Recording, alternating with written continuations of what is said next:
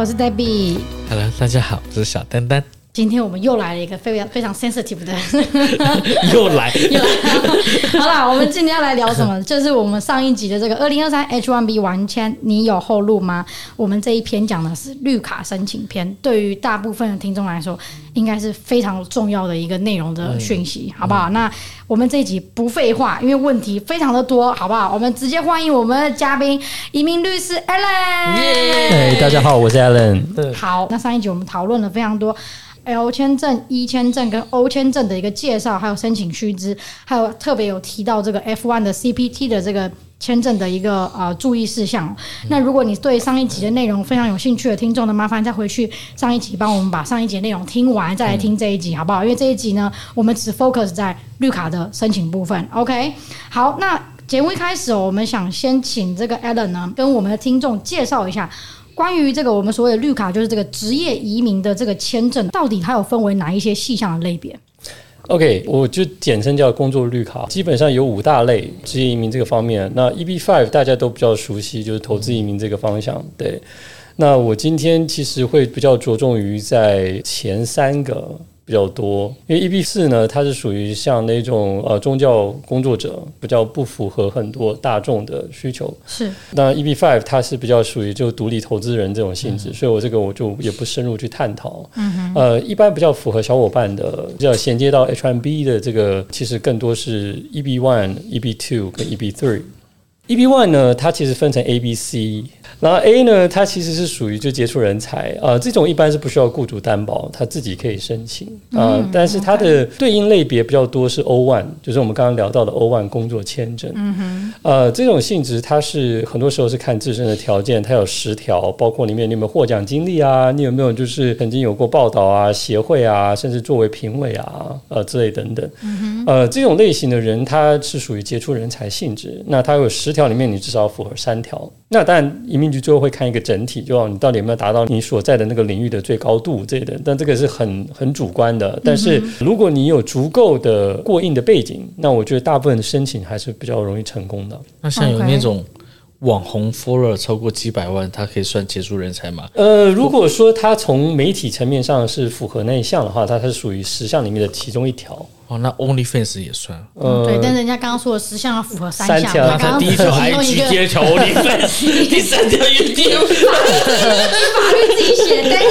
国对对对他他要至少符合三条，但如果他有一些作品，比如他的作品还得奖，OnlyFans 作品，对啊，就是移民官特别喜欢 check，我看一下，哎，嗯，专业度很高啊，check mark，对对对对，就是说像 Daniel 讲的，毕竟网。红他们都是会参加到一些广告嘛，嗯，广告也是其中一种类型，嗯、就是觉得他拍的广告，那广告可能获奖、获奖之类等等，嗯、对啊，然后就角度层面上获奖了，然后这广告可能在一些可能特殊的一些平台，或者在一些特殊的有一种这种广告节哦，啊，那种这种类型的也是其中一种类型，因为他的就是他的作品是被大量的认可，然后传阅，就这是一个层面，对啊。所以杰出人才是一个很多人他会作为一个跳板啊、呃，就是说啊、呃，如果我今天可能没有办法通过雇主帮我申请绿卡，那他可能就会考虑，那我可能可以从 EB One A 的方式去做。EB One B 呢，它是属于研究员或者杰出教授啊、呃、这种性质啊、呃，那这种性质来讲的话。也是要自身条件过硬，然后同时间也要具备就是一些特定的，比如你要有一些论文啊、一些研究啊，甚至一些专利，这些都是都会看的，对吧？那很多时候像 e b one b 呢，这种类型比较属于我们叫科研行列，或者说它是教育，比如说在大学。啊，某某教授他可能已经是 PhD 了，然后他可能现在是一个助理教授，但是他这个助理教授又做很多的研究，然后他之前研究的东西可能获得很多行业内的认可、获奖经历这些等等，这样这种类型的人也是可以去申请 EB1B。EB1C 其实它的对应类别是 L1，就工作签证，okay. 对，属于一个跨国企业高管的绿卡。呃，很多人问说，那我是不是一定要先申请 L1 才有办法申请 EB1C？答案是不是的。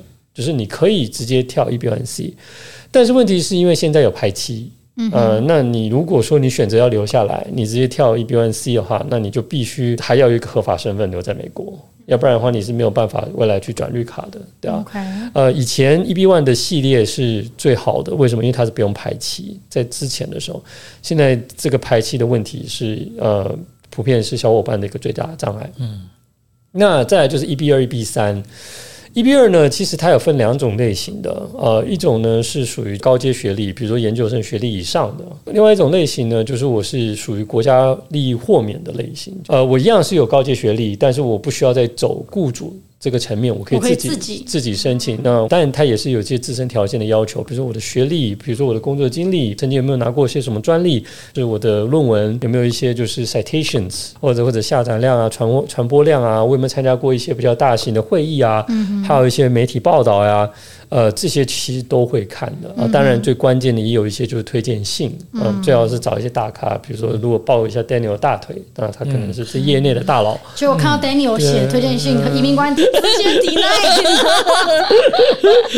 OK，所以 NIW 是一个方向。那 EB 二、EB 三，它其实就是走一个正规的模式，那就是你会通过雇主走 PWD 呃薪资鉴定、打广告、走 Perm。呃，就是所谓的劳工证，嗯、最后是走幺四零，然后接下来等排期。嗯，对，这应该也是大部分小伙伴会走的一条路。呃。对，我可以说百分之六十基本上都往这个方向去。嗯、EB two 跟 EB 三最大的区别，其实是 EB 三的部分，它也有分本科学历以上都是属于 EB 三。嗯哼，呃，但是只要你符合 EB 二的话，一般你是符合 EB 三的，但是你符合 EB 三未必符合 EB 二。是对。那呃，高阶学历除了自己本身的学历之外，也可以从本科加上工作经验，五年的 progressive 工作经验，就是相关的工作经验去做这个判断。那这个东西其实呃可能会需要深入去探讨，但今天就不在这边多说，只稍微做一个简单的介绍。对吧？EB 三其实还有一个类别，就是一个叫技术劳工。今天我也不会详细的去说，因为这个对于很多的小伙伴其实它也不实用，比较适用于的就是一些我可能没有本科学历，但我有一些很厉害的一些专业技术工作的背景，比如说水电工，甚至还有一些厨师。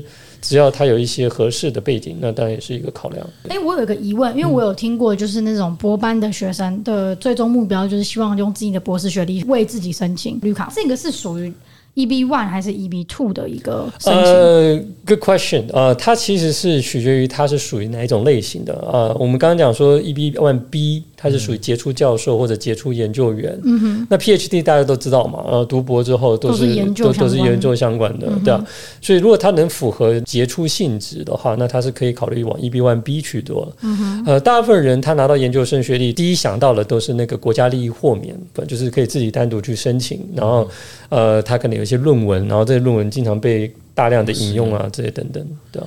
所以，他并不是说我是博士生就可以，他基本上博士生再加上很多的论文，呃，就论文出的一些内容，研究出一些东西或专利或什么，呃，取决于你是哪一个领域啊。比如说，因为我们讲 NIW，它不是只有局限于就是我是科研行业或者我是呃 science 行业，它可能有一些 art，就是一些艺术方面的，也有一些可能是商科。那如果你是商科的话，你可能有的就是一些，比如很好的计划书啊，你可能拿拉到一些很厉害的 VC 投资啊，嗯、或者是你有很好的资源，是政府愿意给予你研究经费的呀。呃，诸如此类等等，或者说他交很多税，呃，对，你这个跟投资移民有什么区别吗？有区别，投资移民他没有交很多税啊，都是把钱丢出去给美国政府。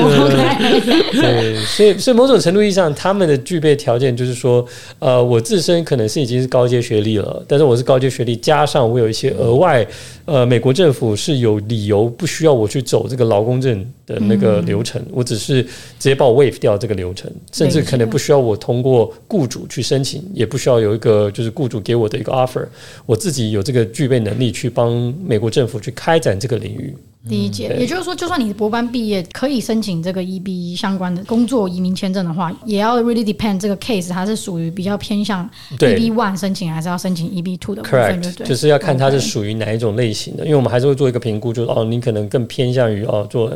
做国国家利益豁免 EB 二的这种类型，或者说你可以走 EB one B，其实这个 case 也非常像有些研究生，他们毕业之后，其实他们是可以走 EB two 跟 EB 三嘛。基本上你能符合 EB 二，也可以走 EB 三。大概率事件。但是，一般比较资深的这些移民律师，他们也会去看你这个 case 比较合适去投 EB 二还是 EB 三的 application，对不对？呃，EB 二 B 三呢，它的标准其实是呃，除了我刚刚跟你讲的一个是本科学历以上，嗯哼，呃，一个是那个研究生学历以上之外，再就是排期的区别。嗯，所以我们在做判别的时候，比如说我在帮我客户做申请的时候，我可能会看啊，那就是他可能有研证研究生学历，那我可能还是让他先从 EB 二开始，完了以后，可能突然有一天 EB 三突然排期加快了，那我可能会跟他讲说，那你要不要把你的 EB 二降成 EB 三？哦，他中途可以换，可以可以降，哦、对，但是你要升级比较难。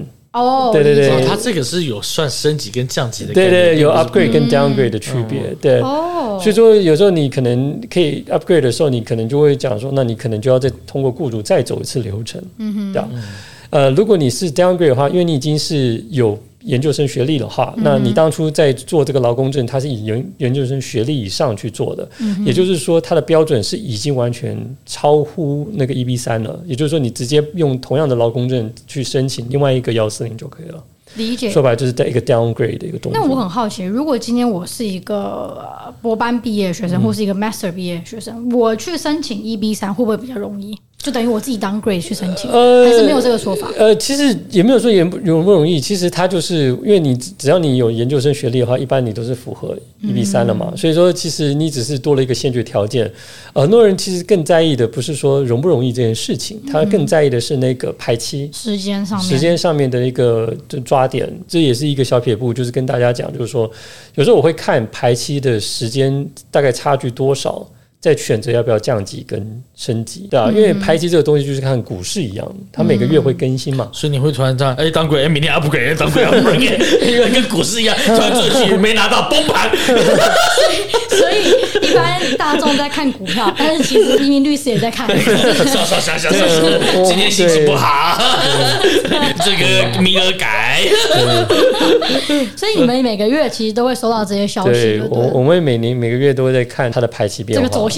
对对对对，像 像举最近的一个例子，就是像十月份 EB 三就突然大跃进嘛，就前进了三百多天，嗯哼，也就是将近快一年多，嗯，对，大家其实就很着急的想要往 EB 三去去挤的。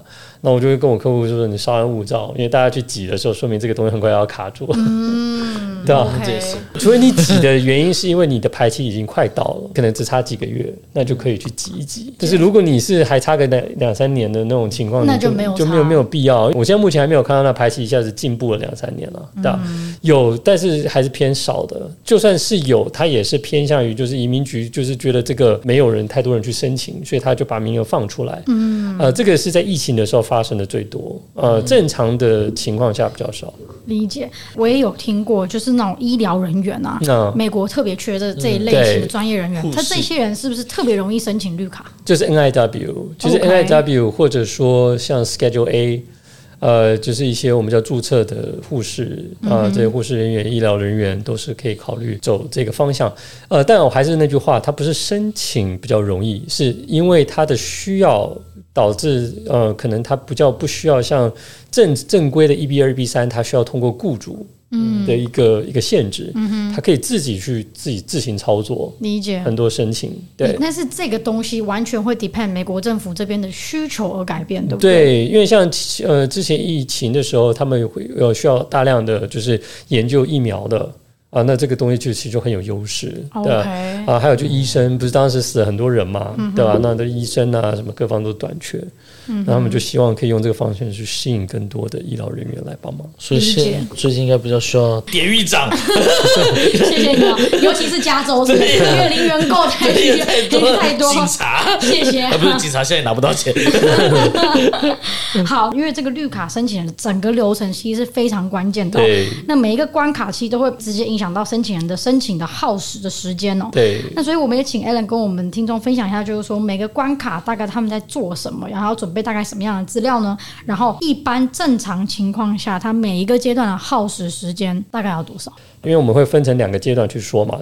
在移民局之前的一个劳工证啊什么，那都是跟劳工局相关。嗯嗯、呃，最后一个环节是幺四零跟四八五，那那个是移民局的事。嗯、其实它的走向是这样，正常流程是第一个，我刚刚讲 PWD，英文全称是叫做 Prevailing Wage Determination，所谓的薪资鉴定。劳工局以前的速度是三到四个月，现在已经六到八个月，甚至八到十个月。都有，那这个环节其实等待周期已经非常非常久。对，很多人会说，那我是不是一定要有这个 prevailing wage determination，我才可以进行到下一步？当然是不一定。但我个人是保守派，我是希望就是稳扎稳打的。嗯、对，我就希望他有一个薪资鉴定下来，再去做打广告。因为你可能填了一堆信息在上面，说这岗位是啊、呃，比如说他是一个会计。对啊，嗯、结果鉴定出来变成是一个市场开发员，嗯哼，对啊，当然不会差这么多啦，但是就是说大概是这个概念，然后薪资也有很大的浮动。那这样一来的话，那你打的那些广告就要重新再打，就是浪费时间、浪费金钱，对，浪费金钱了。对，因为广告的部分是要六到六十到九十天，嗯，对，每个律师做法不同，嗯、那有些律师就直接跳广告，我是喜欢就是。等那个周期，因为你拿出来的那个薪资鉴定，只要按那个薪资鉴定去做，你就肯定不会有错。理解。对，呃，当然它会耗时间，因为你必须要等那个薪资鉴定出来，对吧？然后再来第二个环节就是打广告，它一般来讲是六十到九十天。劳工证这一块，现在目前最快的话，六到十二个月。平均来讲的话，嗯、对，就是至少你可以把它往一年的方向去去掌握。过程如果出现了 audit 审查这一块的话，那你还要提供你曾经打过广告的这些资料啊，这些等等，那这个就会拉得很长了，那可能可以拉到一年半至两年。讲到目前为止都是跟劳工局相关，嗯、呃，最后一个环节是幺四零跟四八五，那那个是移民局的事。理解。对，哎，中间有听过那种可以加急的部分，是在哪一个阶段可以做加急？呃，幺四零，等你拿到劳工证之后，你进入到就是转绿卡前面的那个资格的那个地方，很多人分不清楚幺四零跟四八五是什么东西。幺四零它其实一个移民资格，嗯，就像说。呃，我抽 H1B，我需要先抽中，我才有办法提交申请。嗯、同等道理，你今天要先拿到幺四零，你才有办法去转绿卡，所以你要有那个资格才可以去转绿卡。只要你拿到那个资格，百分之七十的情况之下，绿卡都是可以转成功的。就是幺四零拿到对之后，对，呃，为什么说百分之七十？但也会有一些人，他可能有一些犯罪记录啊，他可能像那个有些国家，他有一些党员的身份，这个也是一个比较敏感的东西。嗯、还有一些就是可能他涉及到过程当中没有保持身份，就像我们在上一集提到的，就是他可能违反了就是 CPD 的规定，呃，这些都是会导致他转绿卡失败。但他的资格不会因为他转绿卡失败而消失，因为资格是资格，转绿卡是转绿卡，它是完全分开，它是分开两两件事。对，也就是说，你拿下资格之后，可能你接下来最需要考虑的就是排期跟转四八五绿卡的这个部分。那幺四零部分是可以加急，一般来讲十五到三十天可以下来。呃，当然要付一个比较昂贵的 一个费用，移民局费用，这叫两千五，对，是两千五。哎，那如果缴了这个钱，啊，政府没有在那个时间内下来，是不是可以 asking refund？大家试试看看，当然是的，是吧？是，吧？它有一个就是 guarantee，就是说就保证你十五天之内一定会收到一个结果。但是他把这个结果定位成什么呢？他可以给你补材料，他也可以给你直接通过。他也可以直接拒掉你，但很少见了。OK，, okay. 对他呃，一般都是补材料，他们来争取一些时间，就是为了要收 收你这个钱，然后在十五天之内完成这件事情，他就会给你补材料。如果他做不完的话，嗯、那这样一来的话，他也给你一个交代，钱也不能退。哇，那真的是就很坑爹！你都是拿绿卡，要说我没钱，还我两千五。瑞芳，瑞芳，傻眼。好，那对于绿卡申请的这个相关的流程啊，还有介绍，有个了解之后呢，我们的下一集将为大家带来关于绿卡申请最常见的 Q&A 整理，包含粉丝们。提出来的问题，还有就是呃常见的一些关于绿卡申请会碰到的一些疑难杂症，我们都将在下一集一起为听众揭晓。那以上呢，并不代表这个蔡律师还有贵公司的法律建议还有立场哦。每个案子都是需要经由专业评估才能进行的。那详情呢，就请大家联系我们。好，那我们今天的这一集哦，就到这边。我是 Debbie，我是丹丹。呃，谢谢大家，我是 Alan。OK，我们下期见，拜拜。拜拜。